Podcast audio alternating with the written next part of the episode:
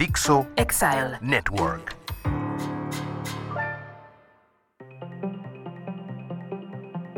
La economía de la atención. Buscas una noticia, aparecen los primeros encabezados y uno de ellos no te gusta y abandonas la búsqueda. O escuchaste de una empresa, la buscas por su nombre en internet, no te salió a la primera y dejas de buscar esa empresa. La noticia de la mañana sigue siendo noticia en la noche, o más bien después de unos minutos ya ni siquiera es relevante. Estás buscando un video, te topas con uno que no te gusta y abandonas la búsqueda. O bien encuentras otro video que no tiene nada que ver con lo que estabas buscando y hasta se te olvida lo que originalmente buscabas porque te perdiste en ver un video que no tenía nada que ver. ¿Te suena todo esto conocido y de lo más normal? Sé que esta respuesta para la mayoría será que sí. La realidad es que mientras más información hay, y esta a su vez está más y más disponible, se va reduciendo la atención en la misma. Sin embargo, esto ha cambiado para siempre uno de los motores de cualquier economía, la industria de la publicidad. Mientras menos atención se tenga, se impacta por igual a cualquier tipo de anuncio, mensaje o promocional. Y es así como si un consumidor tiene cada vez menos experiencias, por así decirlo, entre comillas, memorables y su capacidad de atención es menor, la posibilidad de comprar o ser impactado o motivado a una acción de compra por una publicidad o comercial será cada vez menor.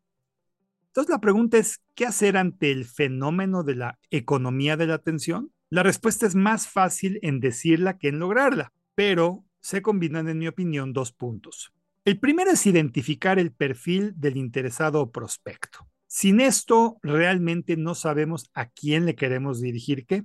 Y el segundo es aportarle la publicidad a manera de información. Esto es, que más que meramente publicidad en ese momento por su ubicación, sus necesidades, su perfil, sus intereses, etcétera, esa publicidad entre comillas en ese momento es muy relevante. De hecho, te confieso que he vivido esto en persona pues una de las divisiones de mi empresa se ocupa del desarrollo de contenido perfilado y profesional dirigido a un segmento específico con el fin de poder iniciar un proceso de precalificación de esa persona como un prospecto sujeto a calificar o ya que sea calificado. Y más allá de saber si escuchó o leyó el contenido y con eso pensar que está calificado, este contenido está construido para solo ser atractivo a un determinado perfil con una necesidad muy específica, donde jamás se tiene que mencionar una palabra del producto, servicio ni empresa que lo ofrezca, sino por el contrario, se aborda el problema y cómo se debe de atender su solución para darte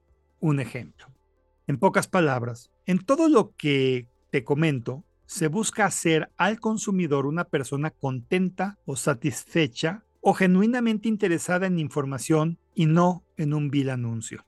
Esto se puede lograr de muchas maneras, siendo una de las más efectivas el hacer un intercambio con el prospecto sujeto de consumir.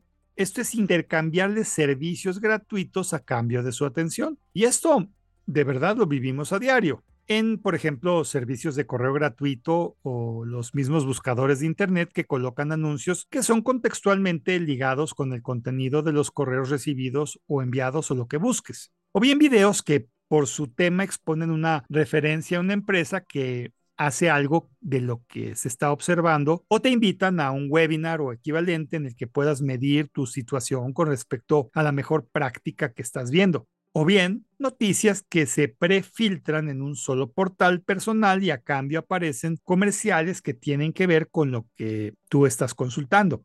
Todos estos son simples ejemplos de la economía de la atención y en todos los casos el servicio es gratuito.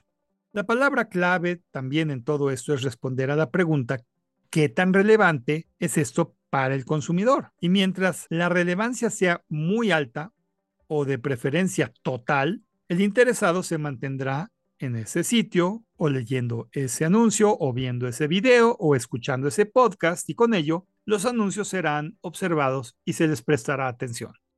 En palabras sencillas, se paga con valor agregado e información a cambio de la atención. Así de simple. Y bueno, si observamos otras cuestiones importantes, la privacidad y el anonimato en el empleo de la economía de la atención es otro de los componentes de éxito, pues en la medida en la que ésta se respete y haga valer, las personas se sentirán menos observadas y medidas, además de no tener el sentimiento de ser perseguidas por campañas interminables de mensajes por múltiples medios que no son deseadas. Es más, la buena publicidad o el éxito en la economía de atención es que el interesado, por su propio juicio, buscó que conozca su información para ser atendido. Y así de simple, lo que se hace en Internet y en lo que se invierte el tiempo representa de muy buena manera lo que eres, tema que yo he abordado en mi blog y en mi podcast en múltiples episodios. Y esto pues concretamente en temas como los que he hablado de tu presencia digital y tu huella digital, por ejemplo. Como conclusión, puedo decir que estamos de nuevo en el borde de nuevas tecnologías y servicios con cada vez más valor y relevancia, como lo es el tema de la economía de la atención y su liga ahora con el próximo e inminente metaverso, en el cual lo que se busca incluso es que esto suceda de forma casual, tal como si estuvieras caminando por una calle y de repente ves de frente un cartel o anuncio que te llama la atención, pero esto ahora ya en un tema totalmente de realidad aumentada o de realidad virtual. Aquellos que le hagan caso a la economía de la atención formalmente, en mi opinión, se verán bien premiados por no solo la captación de un mercado cada vez más exigente, sino que además tendrán clara ventaja sobre los que se basan aún en modelos clásicos, yo llamaría entre comillas obsoletos, de buscar la atención mediante lo que yo llamaría también fuerza bruta. Soy Moisés Polishuk y agradezco que me hayas escuchado. Hasta la próxima.